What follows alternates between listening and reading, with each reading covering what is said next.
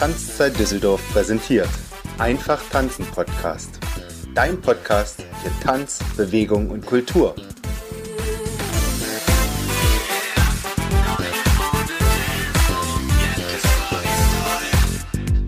Herzlich willkommen beim Einfach tanzen Podcast. Heute mit Tanzinspiration.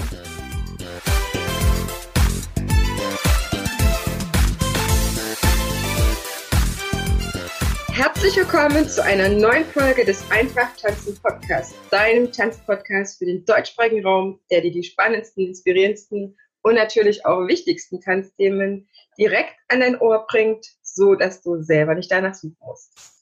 Ich bin Heidemarie, die Tanzlehrerin deines Vertrauens und zusammen heute mit Nadine Kempel, deiner zweiten Tanzlehrerin des Vertrauens, ähm, sprechen wir mit dir heute in einem Dance Talk über ein weiteres wichtiges Thema, für Tanzschaffende, Tanzlehrer, Tanzpädagogen, nämlich das Skillsharing. Das Skillsharing meint für uns beide äh, eine, eine Fähigkeit oder Wissen, was man selber hat, zu teilen und auf verschiedene Art und Weisen. Das ist natürlich äh, Künstler schaffen Musik, aber wir Tanzschaffende beziehen uns darauf auf Choreografien, auf Unterrichtsmethoden und wir wollen einfach mit dir zusammen ein bisschen bequatschen, oder dich auch anregen, darüber nachzudenken, weil du hast garantiert schon deine Meinung darüber, vielleicht auch nochmal anders darüber nachzudenken. Ähm, ja, geistiges Eigentum und diese ganzen Fragen auch, wie ich mich selber weiterbilde, bei wem ich mich weiterbilde, ob ich mich weiterbilde. Ich hoffe, du machst das. Und ähm, ja, erstmal herzlich willkommen, Nadine. Schön, dass du wieder mit dabei bist. Ich liebe unsere Dance Talks. Ja, hallo ihr Lieben. Schön, dass ihr uns wieder euer Ohr leiht und auch heute wieder bei unserem Gespräch dabei seid. Heidemarie und ich, wir freuen uns natürlich, euch wieder auf den neuesten Stand zu setzen und kritisch ähm, diverse Tanzthemen zu durchleuchten. Skillsharing, ja, ist ein Thema ähm, sowohl für den Tanzenden als auch für den Tanzlehrenden, würde ich sagen. Bei den Schülern ist es natürlich so eine Sache, ähm, man kennt es dann unter einem Workshop, man meldet sich an, man geht hin oder auch nicht. manche, ähm, was, was ich finde, was man da noch verbessern könnte, manche nehmen ähm, an einem Workshop teil, lernen vielleicht eine Choreografie, die sie dann auch nach wenigen Tagen wieder vergessen. Das finde ich ist immer nicht besonders optimal. Ähm, weil da muss man sich wirklich als erstes hinterfragen, warum gehe ich auf einen Workshop und was habe ich davon? Und was möchte ich eigentlich mitnehmen oder was kann ich daraus machen? es sind ja immer nur Stationen. Also das erstmal so für den Tänzer. Oder wie siehst du das, Heidemarie? Definitiv, das hatten wir auch schon im Vorgespräch gehabt. Also ich glaube, nach einer Weile, wenn man das professionell macht, dann achten wir auf jeden Fall sehr drauf, weil wir ja viel mit selber Unterrichten beschäftigt sind. Und wenn wir neues Wissen brauchen, wir uns sehr, sehr genau angucken, wo gehe ich hin, um was zu neu zu lernen. Also ich will irgend, irgendein Thema weiterkommen und suche mir ganz genau aus, zum Beispiel, ich hatte jetzt die Idee ähm, zum Thema Rhythmus und Musik nochmal nach Köln zu fahren, zu Tanzimpulse. Ich habe es aber aufgrund von eigenen vielen Sachen, unter anderem dem Podcast, nicht geschafft. Aber ich, ich habe ein Thema gehabt, ich wusste genau, da ist meine Lücke oder da brauche ich nochmal mehr Impulse und dann gehe ich genau zu dem. Das heißt, wenn du, liebe Zuhörerinnen, lieber Zuhörer, wirklich weiterkommen willst, dann empfehlen wir dir beide, genauer hinzugucken. Es ist alles schön, wenn es auch in der Umgebung ist. Manchmal lohnt es sich aber auch wirklich weiterzufahren, um genau das zu bekommen, was du brauchst. Und ist es das, dass du eine neue Choreografie brauchst, dann, dann, dann geh dorthin, aber mach auf jeden Fall ein Video. Du brauchst vielleicht auch ein Skript, weil es muss nachtanzbar sein. Der Tanzlehrer muss dir irgendwie entsprechen. Also ich habe wirklich jahrelang gebraucht, um rauszufinden, welche Trainer mag ich denn, welche Tänzer mag ich passen die zu meinem Stil auch so ein bisschen. Ich hatte auch so viele Workshops, wo ich das ganz nice fand und das ist auch ganz schön und aber es hat nicht zu mir gepasst und mein Körper hat irgendwie das gar nicht so richtig ähm, übernehmen wollen oder es fiel mir so schwer, das so nachzutanzen und irgendwann habe ich die Choreografie vielleicht ein, zwei Mal auch zeigt oder so, aber ich habe sie nicht in mein Repertoire übernommen. Deswegen, das, was das Tänzerische angeht, glaube ich, ist das ganz wichtig. Und ansonsten ja, das ist aber jetzt auch ein, ein, anderer Aspekt. Also du sprichst ja jetzt quasi schon aus dem Aspekt des ähm, Pädagogen oder des Tanzschaffenden. Ähm, das ist, ich finde, es ist nochmal anders, wenn man als Tänzer unterwegs ist, also als derjenige, der einen Kurs bei dir nimmt. Mhm. ähm, um sich weiterzuentwickeln in seinem Tanzstil und ähm, vielleicht auch mal andere Sachen auszuprobieren. Oder ob man sich als Tanzpädagoge weiterentwickelt, um seine ähm, Fähigkeiten zum einen auf dem neuesten Stand zu halten und ähm, zum anderen halt neues Wissen ähm, seinen bereits bestehenden Wissensschatz äh, hinzuzufügen, um seine Unterrichtsqualität zu verbessern. Das sind ja nochmal, würde ich sagen, zwei verschiedene äh, Paar Schuhe. Ja, wenn ich, wenn ich beides bin, wenn ich Tänzer bin und Tanzpädagoge, brauche ich natürlich unterschiedliche Angebote. Aber mhm. ansonsten finde ich, trifft es auf beide zu, dass man sich trotzdem genau angucken sollte, bei wem und welches Thema möchte ich. Auf jeden ja. Fall, da stimme ich dir zu. So. Weil es gibt ähm, Workshops, gibt es ja jede Menge. Auf jeden Fall. Super. Das ist einfach so. Ähm, äh, der Zugang ist ähm, ja, es, fast jeder hat einen Zugang, auch für jedes Budget inzwischen, würde ich sagen. Ähm, was ein anderes Thema ist, sich darüber zu unterhalten, ähm, was das über die Leistung aussagt oder die Qualität. Aber ähm, ich stimme dir zu, man sollte sich sowohl als Tänzer als auch als Tanzpädagoge oder Tanzschaffender einfach mal damit auseinandersetzen, wer steht eigentlich vor mir und was genau kann ich von der Person lernen. Was, ähm, es ist ja eigentlich immer nur, man soll es ja dann auch nicht kopieren, was man eigentlich gelernt hat, sondern mhm. man soll es ja weiterentwickeln und es zu seinem Material machen. Mhm. Weil sonst hat das Ganze ja wenig Sinn, wenn du es nicht auf deine Arbeit übertragen kannst. Ähm, ein weiterer ja. Aspekt ist halt, ähm, das kritisiere ich zum Beispiel, viele bilden sich ein bisschen mehr darauf ein, jetzt kommt, Achtung, jetzt kommt Kritik, ähm, umso bei mehr ich ähm, Dozenten gewesen bin, umso toller sehen meine Referenzen aus und das scheint vielleicht nach außen oder vielleicht jemand, der nicht in der Tänzszene ist, dann nach viel Weiterbildung auszusehen. Aber tatsächlich mhm. finde ich, sagt das nicht unbedingt etwas aus. Ich kann noch jahrelang bei dem gleichen Dozenten gewesen sein oder habe mich durch andere Sachen noch weiterentwickelt, als wenn ich eine lange Liste von Hinz und Kunst habe und habe bei jedem nur einen Zwei-Stunden-Workshop gemacht. Ich übertreibe jetzt mal wirklich. Ja. Ne? Da gibt es mhm. auch einige. Ähm, da finde ich, kann man auch noch mal selber drüber nachdenken. Und ich muss aber, was mir noch jetzt ähm, direkt im Gespräch einfällt, ist, ähm, und das ist wichtig, was du gesagt hast, mal abgesehen von den Preisen, aber von den Inhalten. Also ich finde, viele von uns bieten Workshops an, da kann man ruhig nochmal das Konzept überdenken, weil viele Sachen jetzt, und ich komme ja jetzt ein bisschen durch die, durch die Tanzschule mit Marketing und so weiter in Kontakt, bei vielen Workshop-Beschreibungen steht einfach überhaupt nicht drin oder noch nicht oder viel zu wenig, was lerne ich aktiv davon? Was habe ich als Besucher davon? Was kannst du mir beibringen? Ne? Und dass da zum Beispiel drinstehen könnte, bei diesem Workshop bist du richtig, wenn du das und das möchtest, denn du lernst hier definitiv das und das und das. Also auch so ein bisschen Nachhaltigkeit es steht mir viel zu oft das Angepreise von irgendwelchen tollen Referenzen oder, oder Studium oder Künste drinne. Ja, Aber ich verstehe, es geht mehr um die Person, ja. die unterrichtet, als genau. um den Inhalt. Ja, ich verstehe, was du meinst. So, und das ist halt nach wie vor noch so traditionell wird es halt so gemacht. Aber für mich als Nutzende, und das bin ich ja auch, ich bin ja nicht nur jemand, der was anbietet, sondern der auch was nutzt. Für mich als Nutzende hat es viel mehr Sinn. Und das hat auch meine Workshop-Beschreibung, meine eigenen äh, nochmal überdenken lassen.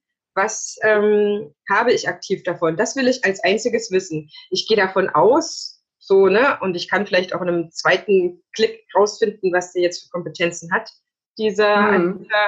Aber ich will erst mal wissen, hat er mein Problem verstanden und welche Lösungen hat er für mich? Dann buche ich den Workshop. Und das fände ich schön, wenn man das noch mehr machen würde anstatt sich selber so als Person hochzustilisieren, sage ich mal. Ja. Was denkst du darüber? Da stimme ich dir zu, weil ähm, also wir brauchen eine gewisse Transparenz, um halt auch einen äh, einfachen Workshop auch effektiv nutzen zu können, weil sonst ist das Ganze, äh, ich würde nicht sagen Zeitverschwendung, aber ja, also was, was kommt dabei raus? Ne, dann, also weil äh, auch wenn ich jetzt so und so viel äh, Geld dafür ausgebe oder noch hunderte Kilometer fahren muss oder was auch immer, dann will ich auch wissen, dass sich das lohnt und dass ich danach ähm, auch einen Nutzen äh, für mich habe. Ja, das ist aber das, das, ja.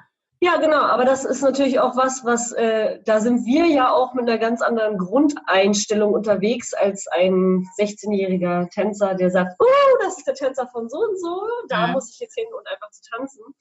Ähm, ich hatte auch gerade, mein, also zu dem Thema gerade einen Fall, da waren auch Schüler bei ähm, sehr namhaften Tänzern aus den Staaten natürlich wieder, äh, die sehr enttäuscht waren, dass ähm, das äh, Material äh, was sie von den Tänzern schon durch die Medien kennen, ähm, nicht pädagogisch so aufgedröselt wurde, dass sie es halt auch verstehen und auch mitnehmen konnten.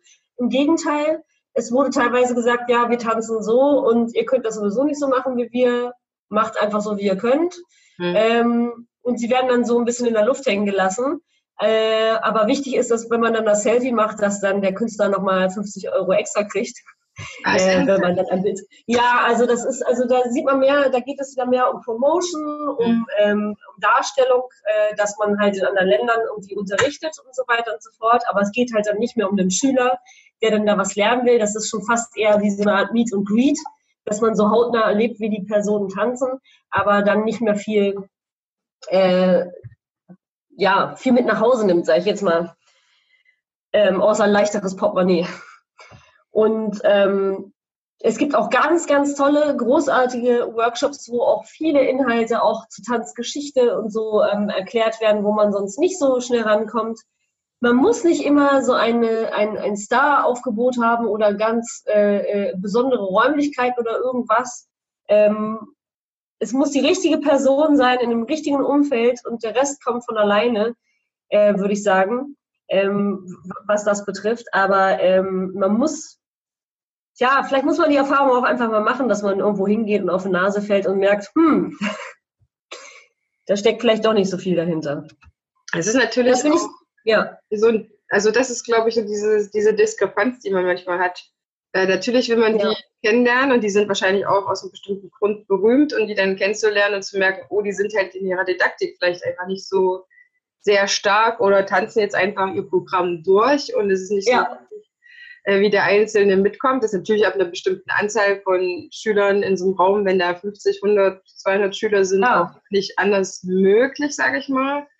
Aber deswegen, ja, um weiterzukommen, stelle ich mir auch die Frage, muss es dann der und der sein? Also bin ich jetzt bei diesem Seminar von äh, ein, ein sehr namhaften Künstler, weil er bei Let's Dance äh, Showprofi ist oder so, ne? Oder kann der wirklich was? Aber das kriegt man mhm. halt wahrscheinlich nur so raus. Dazu müssten wir einfach alle ein bisschen mehr miteinander reden und um jemanden fragen zu können, hey, du warst doch schon bei dem. Ähm, lohnt sich das? Was hast du dort mitgenommen?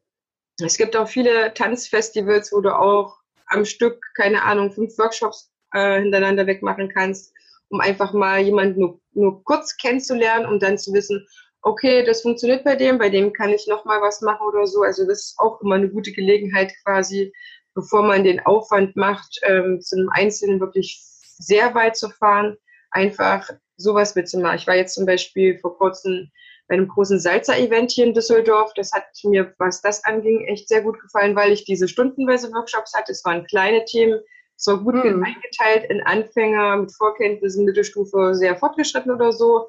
Das heißt, das ist auch immer noch mal etwas, ähm, was natürlich, ja, wo man wirklich drauf, drauf achten sollte, sage ich mal, sich vielleicht nicht sich zu weit unten einordnet, aber vielleicht auch nicht zu überschätzt, so diese Einteilungen wirklich, ähm, die ja. ja nicht böse gemacht werden, so wahrzunehmen, ne? Nur weil das jetzt ja, das setzt, Thema ist, das was setzt halt voraus, ja. Das setzt halt voraus, dass du als Anbieter äh, deinen dein Workshop, wie du vorhin am Anfang schon gesagt hast, äh, klar äh, umreißt. Ja. Für wen ist der Workshop, ist super wichtig was sind die Inhalte, ähm, an, an welche Zielgruppe geht das oder welche ähm, Lehrmethoden werden eingesetzt. Ähm, ich selber unterrichte ähm, öfter als Gastdozentin ähm, an drei Universitäten in Deutschland, ähm, wo ich seit drei Jahren öfter mal bin, um Lehrer fortzubilden. Und ähm, dort ist es, weil es natürlich im, um, den, um das Land Niedersachsen geht, muss man schon vorher wesentlich definierter ähm, angeben, was für Lehrmethoden man benutzt, ähm, was, äh, wie der Stundenaufbau ist, auch sogar zeitlich, für, für was man wie lange braucht. Das muss man alles schon Monate vorher abgeben, Also da ist nicht viel Interpretations- äh, oder, oder Spielraum generell, um da jetzt nochmal irgendwas zu machen. Nein, man muss das wirklich ähm, sehr strukturiert abgeben. Und eigentlich sollte dieser Anspruch, na klar, es geht ja auch um eine Fortbildung. Aber ähm, das ist es ja, ein Workshop ist eine Fortbildung. Und warum sollte das nur an Universitäten so sein? Ja. Das kann man doch auch, äh, wenn ich als äh, äh Laie oder sagen wir mal im Bereich Hip-Hop, ich fange gerade an zu tanzen, habe vielleicht schon ein paar Stunden gemacht und möchte jetzt zum Beispiel ähm, zum Thema ähm, Popping und Locking zum Beispiel, so eine, eine gewisse Stilart nochmal mehr lernen. Dann gehe ich einfach in einen Ein Einsteigerkursus, wo mir die Technik nochmal extra erklärt wird. Wenn man das so ausschreibt, dann weiß ich doch, was ich kriege. So. Ne? Und dass es darum geht, wie führe ich die Technik richtig aus, wenn man das halt wirklich einmal so definiert, dann, dann sind doch alle glücklich, sage ich jetzt mal. Und wenn man dann noch einen kompetenten Lehrer hat, der einen sagt, hey, guck mal, das und das gibt es, geh da doch hin, dann kann äh, ähm, eigentlich nichts schiefgehen. Also im Zweifelsfalle an die äh, Schüler und Tänzer, Tanzinteressierten, die hier gerade zuhören, äh, fragt euren Tanzlehrer, fragt eure Tanzpädagogin, was sie euch empfiehlt, wo ihr hingehen könnt, äh, weil sie kann äh, oder er kann euch helfen, euer Level gut einzuschätzen und euch dementsprechend auch ähm, dabei unterstützen, den richtigen Kurs für dich zu finden, wo sie weiß, vielleicht kennt er oder sie die Person ja auch schon, die unterrichtet und sagt, ja, das ähm, würde ich dir empfehlen. Und bei Pädagogen würde ich sagen, ähm, da kann ich auch wieder als bestes Beispiel jetzt gerade wieder den Berufsverband ähm, erwähnen. Der äh, hat ein Seminarprogramm, was jedes Jahr rauskommt, immer für eine Saison, wo drin steht, was sind die Inhalte, ähm, in welcher Stadt ähm, wird das Ganze unterrichtet, wie viele Stunden. Die Stunden kann man sich anrechnen lassen. Es gibt ja bei denen jetzt ein neues Programm ähm, bezüglich der, also es gibt Siegel, die vergeben werden für jedes Jahr. Wenn ein Tanzpädagoge eine gewisse Zahl an äh, Stunden sich weitergebildet hat, bekommt dann ein Siegel dafür, was er auch sichtbar in seine Tanzschule hängen kann, sodass die Außenstehenden sehen können, dieser Tanzpädagoge hat so sein Soll für dieses Jahr erfüllt und ist dementsprechend ähm, gut ausgerüstet äh, und auf dem neuesten Stand. Finde ich, ist eine super Sache, ist ganz neu. Gibt es erst seit diesem Jahr, die Schilder. Und ähm, es hilft zum einen dem Pädagogen halt, dass man auf sich, den Anspruch an sich selbst hat, immer auf dem neuesten Stand zu bleiben. Und ähm, ja, halt auch danach zu suchen, ne, was man noch lernen kann. Also nicht nur Kurse zu geben, sondern auch weiter seine Fühler auszustrecken, weil nur das garantiert eigentlich eine ähm, äh, fortwährende Qualität. Ich weiß nicht, wie es in anderen äh, Institutionen aussieht, wie man das da gewährleisten kann. Weil wenn jemand kann ja schon 30 Jahre eine Tanzschule haben, aber hat schon ewig nicht mehr aus der Tür rausgeguckt. Das glaube ich nicht. Wenn die Tanzschule ja. erfolgreich ist, wird er auf jeden Fall etwas dafür machen müssen. Ja, man darf halt nicht stehen bleiben. Ja, ich glaube, die Zeiten sind vorbei, wo selbst Tanzschulinhaber eine laufende Tanzschule haben und sich nicht weiterbilden, weil es gibt ja ab einem bestimmten Zeitpunkt immer Kurse, die neues Futter brauchen und wenn du da selber nicht unterwegs bist und äh, das dir suchst, dann hast du ja auch nichts weiterzugeben. Deswegen würde ich das schon behaupten, dass ab einem bestimmten Punkt man definitiv dazu gezwungen ist. Wenn du eine größere Tanzschule hast, bist du eigentlich auch mit, mit anderen Leuten vernetzt. Ich glaube, keiner ist mehr in so einer kleinen Welt. Ich will aber mit dir nochmal auf, den, auf die andere Seite der Medaille zu sprechen kommen. Jetzt haben wir ja sehr viel für den Nutzer gesprochen, aber wir können ja, ja genauso beide für die Seite des Anbieters sprechen. Das heißt, ähm, falls dir, liebe Zuhörer, das jetzt so ein bisschen gefehlt hat und du dich jetzt innerlich aufgeregt hast, weil so ein paar Aspekte dir fehlen, ähm, es ist natürlich als Anbieter auch ähm, nicht einfacher geworden, ein Angebot zu beschreiben, was ja möglichst offen für viele Interessenten ist, trotzdem ähm, speziell genug ist, um ja nicht zu breites Spektrum an verschiedenen Menschen, Tanzschaffenden im Kurs zu haben. Ich möchte natürlich ja auch, dass die Levels der Leute übereinstimmen oder die sich möglichst genau dafür interessieren. Auf der anderen Seite muss ich Geld verdienen. Das heißt, mein Thema kann nicht zu spezielles Nischenthema sein. Ich muss gucken, ob das in meiner Umgebung überhaupt ankommt. Das ist auch manchmal ein Ausprobieren, hm. was dort äh, angenommen wird. Aber ja, ich glaube, das Skillsharing von der Dozentenseite aus ist immer auch eine Herausforderung. Ich muss Geld verdienen, das heißt, es müssen muss ein Thema sein, was trotzdem für, für genügend Leute ansprechend ist. Auf der anderen mhm. Seite kann ich natürlich auch mit allerweltsthemen nicht mehr punkten. Die Zeiten sind einfach vorbei, dass ich jetzt mich hinstelle und sage, so, machen wir mal einen schönen Hip-Hop-Kurs oder so, sondern bestens ein wirklich ein konkretes Thema oder aus welcher Richtung kommen jetzt neue Figuren oder ich war jetzt dort, bringe das Neueste aus New York mit was auch immer, keine Ahnung, was man da, da sagt. Ähm, das ist natürlich ja immer so eine Sache, um halt auch damit Geld zu verdienen. Aber wenn ich mein, mein Wissen teile, und ich glaube, jetzt kommt zu der ganz kritische Punkt, ähm, wie viel teile ich von meinem Wissen, wie viel verkaufe ich davon? Viele, glaube ich, sind noch auf dem Stand, auf jeden Fall nicht zu viel weiterzugeben, zu viel veröffentlichen. Wobei ich ganz klar der Meinung bin, wenn ich immer in der Weiterentwicklung bin, dann, dann ist selbst ein Seminar, was ich heute gebe, wo ich das Gefühl habe, boah, ich gebe jetzt richtig viel hier rein, dann sieht das nach einer Woche schon wieder ganz anders aus, weil ich ja schon wieder weitergekommen bin mit meinem Wissen. Das heißt, wenn ich gut in meiner Kreativität bin, behaupte ich jetzt einfach mal, dann kann es eigentlich nie genug Skill-Sharing geben, weil ich ja sowieso für mich selber mich weiterentwickle und das, was ich weitergebe. Und das ist irgendwie so der Punkt, in den ich in der letzten, der letzten Zeit gerade so dazu gekommen bin, was ich weitergebe, kann ich ja auch nicht konkret beeinflussen, was der andere aufnimmt davon. Das heißt, von mir aus kann das vielleicht mein gesamtes Wissen sein, was ich gerade habe oder wo ich ganz viel teile. Ich weiß nicht, wie der andere das aufnimmt, wie er es sich für sich umsetzt.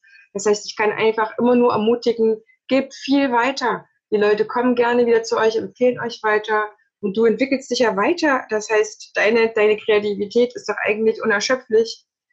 Und beim nächsten Mal sieht das Seminar wieder anders aus und die Leute haben einfach auch das Gefühl, sie haben nicht nur so, so einen Spar-Workshop gekriegt, wo du das Gefühl hast, ich hatte schon viele Workshops, wirklich das Gefühl hatte, ähm, der ist ein bisschen geizig mit seinem Wissen, sag ich jetzt mal ganz, ganz stupide. Ja, kann ich verstehen. Also ich finde das auch so. Ähm, es ist, ich sehe es auch manchmal, wenn ich selber in einem Kurs bin und ähm, Lehrer oder Schüler ähm, bei mir im Unterricht habe.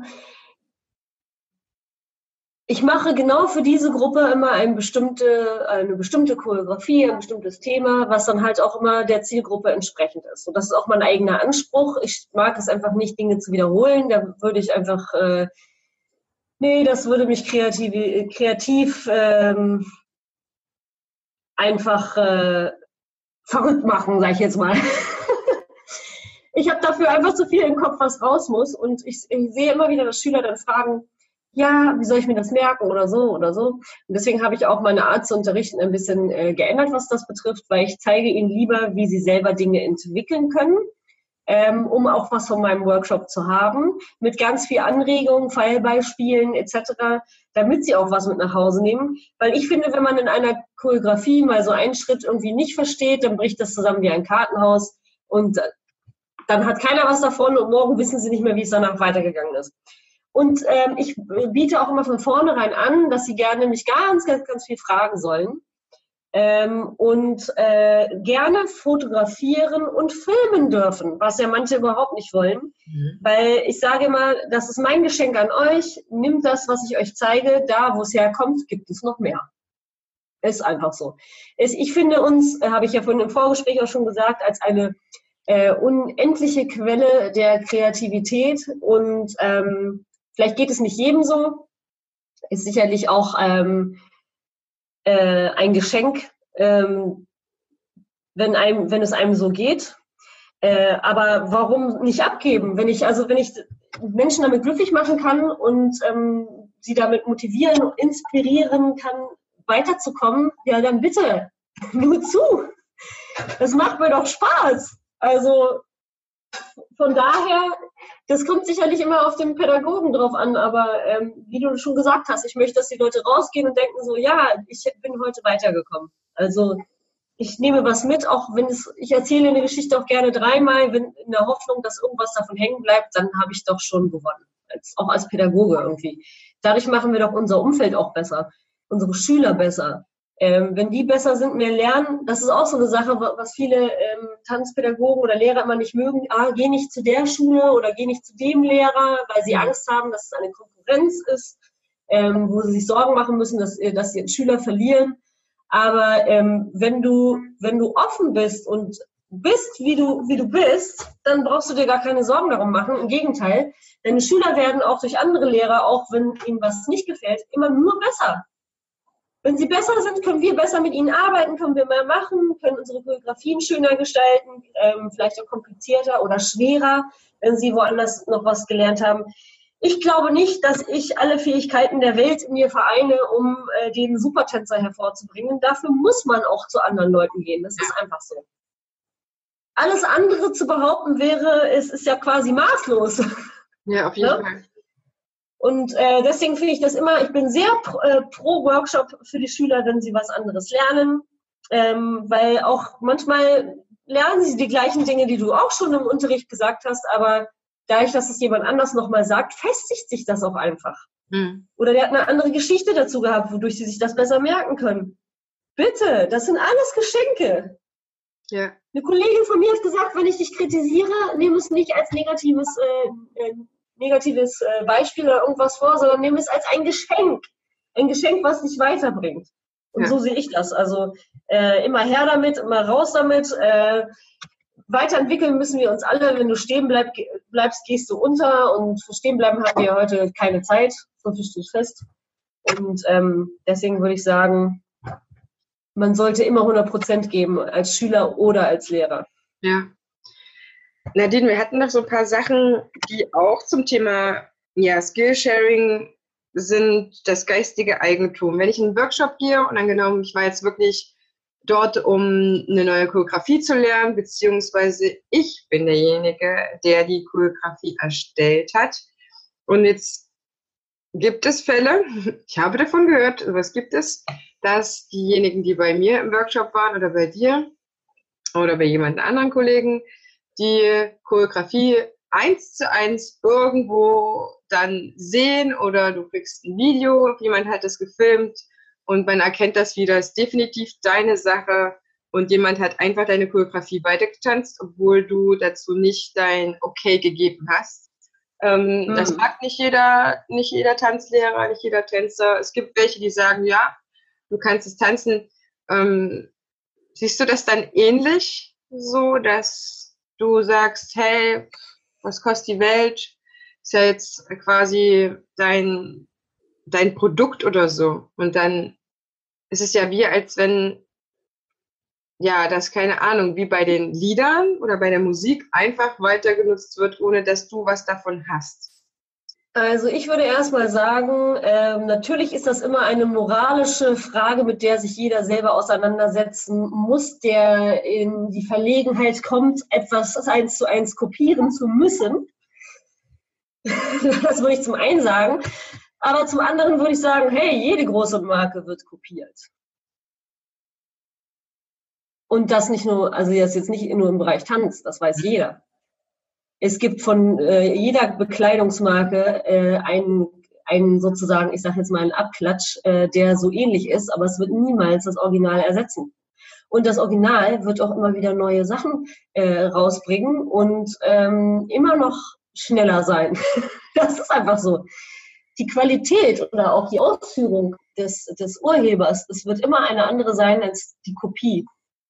Deswegen würde ich mir, also ich persönlich mir da nicht so die Gedanken machen. Ich würde sagen, ja, schade, dass ihr das macht. Zum, also klar, ich habe auch schon gehört, dass Leute Choreografien äh, kopiert haben und sie für Wettkämpfe benutzt haben, dort auch erfolgreich waren. Das ist eine, moralische Frage, mit denen die Leute eigentlich klarkommen müssten. Wenn die sagen so, hey, darf ich deine, es gibt genug Leute, die sagen so, ich habe mich inspirieren lassen von, das finde ich in Ordnung, wenn sie das dann auch angeben, ist es eine schöne Sache. Es ist ein Kompliment auf jeden Fall. Aber wenn sie es nicht tun, wie gesagt, ich würde nicht die Zeit damit verschwenden, mich da, äh, darüber zu grämen.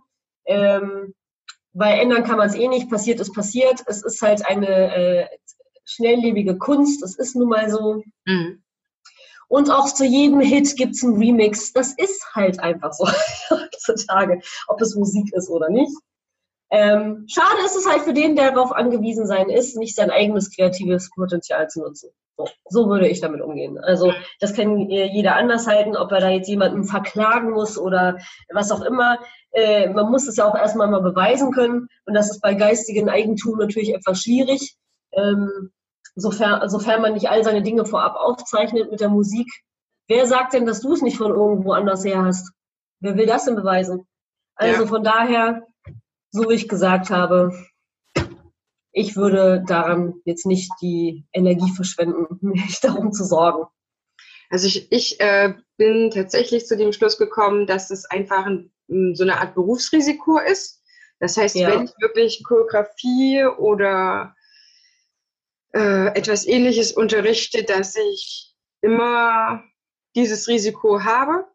Aber ja. auf der anderen Seite möchte ich ja Geld verdienen. Das heißt, ich kann mich selber dazu entscheiden, ob ich eine Choreografie unterrichte oder ob ich nur Technik unterrichte oder Kombis. Der Trend geht ja auch immer weiter dazu, Kombis zu unterrichten und die dann in unterschiedlichen Levels im Unterricht zu zeigen. Das heißt, wenn du jetzt einfach tanzen willst, dann machst du es so oder kannst da noch einen draufsetzen, wenn es schwerer werden soll, was ich ja auch schön finde, dass mhm. ähm, ich keine Ahnung, vielleicht ab einer großen Größe, keine Ahnung, wenn ich dann Flying Steps bin oder so, dann ist es vielleicht ein bisschen eindeutiger, ein bisschen ärgerlicher, wobei ich auch immer denke, das Originaltanz ist immer anders.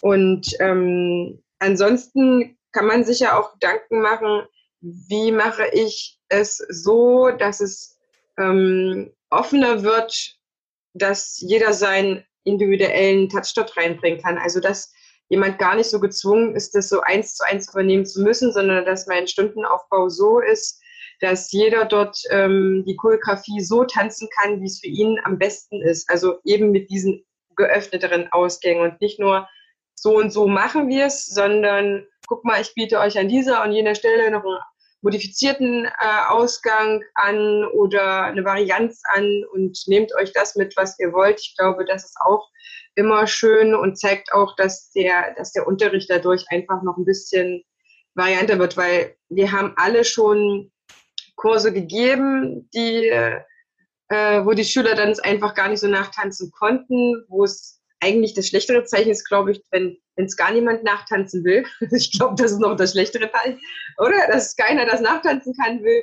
Und du hast das Gefühl, okay, die haben das alle nur so mitgenommen, aber so übergegangen ist es gar nicht. Und äh, auf der anderen Seite einfach lieber mehr zu, mehr zu bieten, äh, damit die Schüler das tatsächlich übernehmen können, aber so wie man es selber macht, halt auch einfach nie auf der, auf der Bühne oder zum Auftritt gezeigt wird.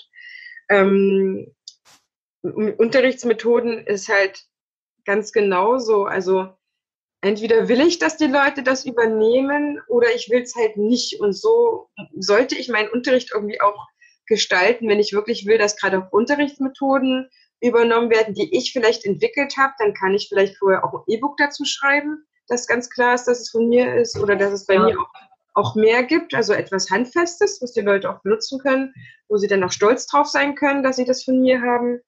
Und bei Hospitationen, das ist halt, das finde ich noch ein schweres Thema. Und wir kommen ja auch eh gleich zum Ende unserer Folge. Aber ich glaube, um, also ich habe das immer mal wieder so Anfragen, Heidemarie, ich brauche ein bisschen Anregung, kann ich mich in den Unterricht setzen? Und wenn ich das vorher weiß, kann ich natürlich meinen Unterricht so gestalten, dass derjenige was davon hat. Aber ich denke, dazu gehört immer wieder auch ein Vor- und Nachgespräch. Also ich mache das nicht äh, mehr so, dass sich einfach jemand bei mir reinsitzen kann, sondern ich frage vorher, ne, das geht jetzt schon fast in Richtung Kollegencoaching, was, was brauchst du an Anregungen, damit wir wissen, welche Stunde überhaupt am besten geeignet ist, wo sich dann Hospitation sucht und tatsächlich ein Vor- und Nachgespräch, also weil mein Unterricht natürlich in einer Unterrichtsreihe steht, in einem Kontext, weil Kinder niemals so sind, wie sie vielleicht in meiner besten Vorstellung sind. Du hast immer einen Live-Unterricht und da sollte man, glaube ich, auch, ja, also vorher gut überlegen, welcher Gruppe kann ich das überhaupt zeigen. Weil davon abgesehen, dass es sehr aufwendig ist, muss ja alle Eltern fragen, ob die damit einverstanden sind und so weiter.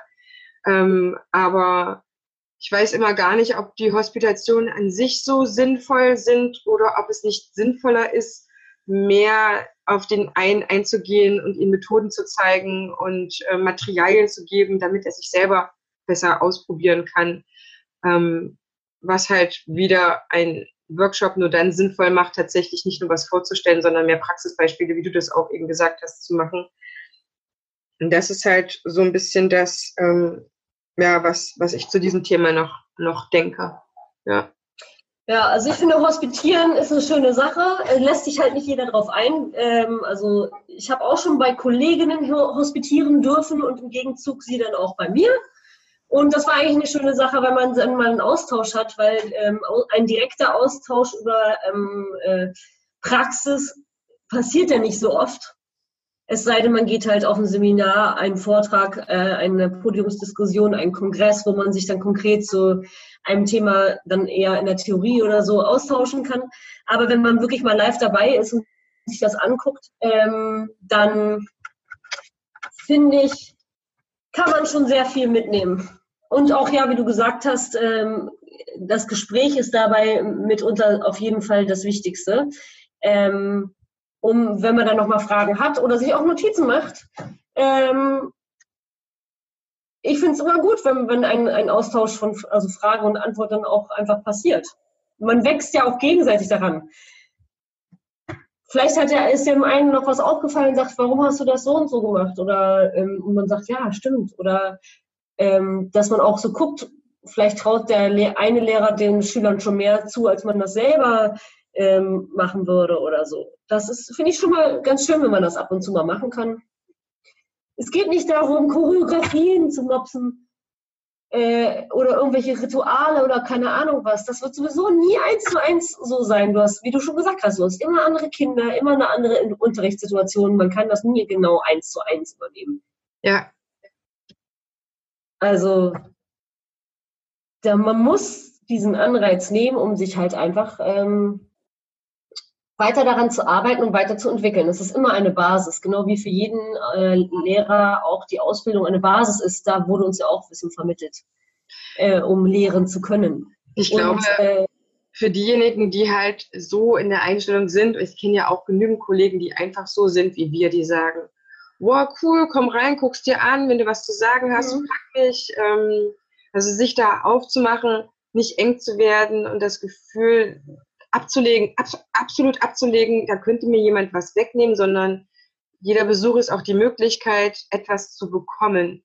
Und selbst ja. der, der, ein, der, der, der kleinste, jüngste Praktikant quasi, der im Unterricht sitzen, äh, sitzt oder so. Und ich hatte wirklich die Möglichkeit, ich hatte ein äh, Praktikum gemacht, bevor ich die Tanzpädagogenausbildung gestartet bin. Ich durfte drei Wochen lang damals in meiner Tanzschule sitzen, jede Woche. Also eine Woche lang in einem Saal. Wir hatten drei Säle und ich durfte mir alle Stunden angucken, die ich wollte. Wenn ich mir das jetzt überlege, das war voll das krasse Geschenk. Das ja. war voll das krasse Geschenk. Ich hatte, ich glaube, eine Tanzlehrerin äh, wollte das damals nicht. Ich glaube, die hat auch nur so zwei Stunden gegeben und die war wahrscheinlich auch noch ein bisschen unsicher. Aber es war absolut genial. Und ich habe eben dadurch ein paar mehr Stunden sehen können. Aber ich finde, ein erfolgreicher Tanzlehrer, Tanzpädagoge ist es wirklich nur dann auf Dauer, wenn er sich aufmacht und sagt, ja, cool, komm rein, erzähl mir was, ich erzähl dir was selber drüber, auch wenn man keine Zeit vielleicht direkt danach hat, vielleicht etwas später. Und ja, einfach auch hinterfragt zu werden, ist normal. Also ich, ich hinterfrage mich immer. Mein Unterricht ist, also sage ich immer als Tool, wenn jemand eine Anregung braucht. Es geht nur dann weiter, wenn du dich eigentlich ständig fragst, warum ich dies und jenes mache. Warum mache ich den Anfang so? Warum mache ich so weiter? Warum mache ich genau die Bewegung? Warum mache ich genau die Choreografie so, wie sie ist? Ich finde, das gehört eigentlich zu einem sinnvollen, zu einer sinnvollen Tanzpädagogik dazu, dass du alles mit einem ganz besonderen Sinn machst. Sonst kannst du ja auch, keine Ahnung, irgendeine irgendeine Billigvariante nehmen, die nicht in der Tanzschule stattfindet. Das macht der Tanzunterricht in der Tanzschule so hochwertig, dass alles einen Sinn hat. Ich glaube, man muss eigentlich nur dann befürchten, dass jemand anderes meinen Unterricht geht und mich fragt oder mir unangenehme Fragen stellt, wenn ich nicht zu jedem Teil meines Unterrichtes ganz genau sagen kann, warum ich ihn so mache, wie ich ihn mache.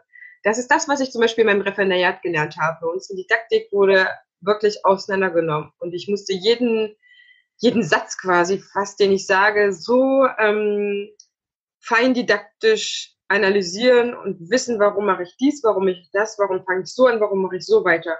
Und hm. jeder, ich glaube, nur die Tanzlehrer, die das nicht von sich behaupten können, und das ist jetzt Achtung, Kritik, ihr Lieben, ähm, das könntest du dir zu Herzen nehmen, wenn du in dieser Situation bist, dass du Hemmung quasi hast, andere in deinen Unterricht reinzulassen oder zu, das Gefühl zu haben, das äh, ist jetzt noch nicht so der absolute Nonplusultra-Unterricht und deswegen, deswegen kann vielleicht keiner drin sitzen.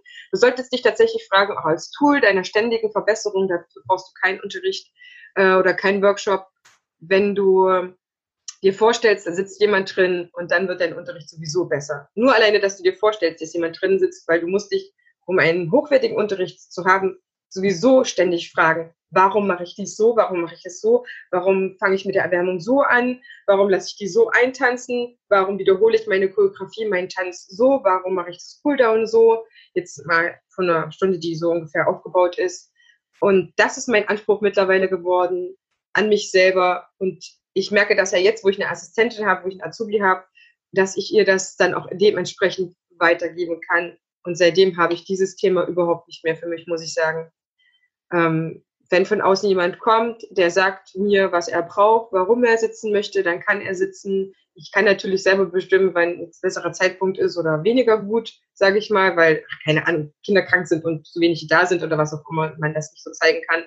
Ähm, aber ansonsten, das macht für mich eigentlich das aus. Frag dich immer, warum du was wie machst und lass dich nicht von anderen fragen und in der Hospitation und so weiter. Und das finde ich total cool, weil was ihr macht oder was du machst, ich setze mich mal bei dir rein, du setzt dich mal bei mir rein, dann kann man noch mal Kaffeetour trinken, warum machst du das so? Und sich einfach freuen, dass jemand anderes dazu bereit ist, ähm, das so zu machen, weil das eigentlich sonst nur eine Ausbildung so ist. Tatsächlich macht man das ja sonst eher nicht. Aber so ein, so ein, äh, so ein Tandem heißt es, glaube ich. äh, Im Sprachenunterricht gibt es das schon. Ne? Ich bringe dir meine Sprache bei, du bringst mir deine Sprache bei. Und, und äh, wenn es das ähm, Tanzunterrichten gibt, finde ich das genial. Ja. Ja, im Endeffekt können wir da, äh, die Folge damit abschließen. Man sagt so schön, ähm, erfolgreiche Menschen lesen 80 Bücher im Jahr. Was hast du diese Woche dafür getan, um nächste Woche besser zu sein? Ich denke, mit der Frage kann man, äh, können wir die Zuhörer heute sozusagen entlassen. Ähm, was kannst du geben? Wie viel Mehrwert gibst du deinen Schülern? Wie viel investierst du in dich selbst? bilde dich weiter, bilde dich fort. Es ist äh, super wichtig für dich. Und ähm, wenn du Fragen hast, wann, wo und wie, kannst du jederzeit Heidemarie um mich fragen. Wir stehen dir gerne zur Verfügung, ja. um dich da beratend äh, zu unterstützen. Immer, immer sehr gerne. Auch als Kollegencoaching gar kein Thema. Wir machen das gerne. ähm, schreib uns auch bitte wieder deine Anregungen, deine Fragen zur Folge, teile sie, damit andere davon profitieren und auch über gewisse Dinge nachdenken können, denn wir wollen Einfach tanzen Podcast ganz nach vorne bringen mit dir, dass wir noch mehr Themen für Tanzschaffende bereitstellen können, forschen können und darauf eingehen können, denn das ist euer Podcast, der ist für euch. Und wir wollen einfach, dass ja, er dich begleiten kann und ähm, Teil deiner tänzerischen Arbeit wird. In diesem Sinne verabschieden wir uns. Küsschen tanzen. Und bis zum nächsten Mal. Wir freuen uns auf ja. euch. Bis ganz bald, ihr Lieben. Ciao, ciao. Tschüss.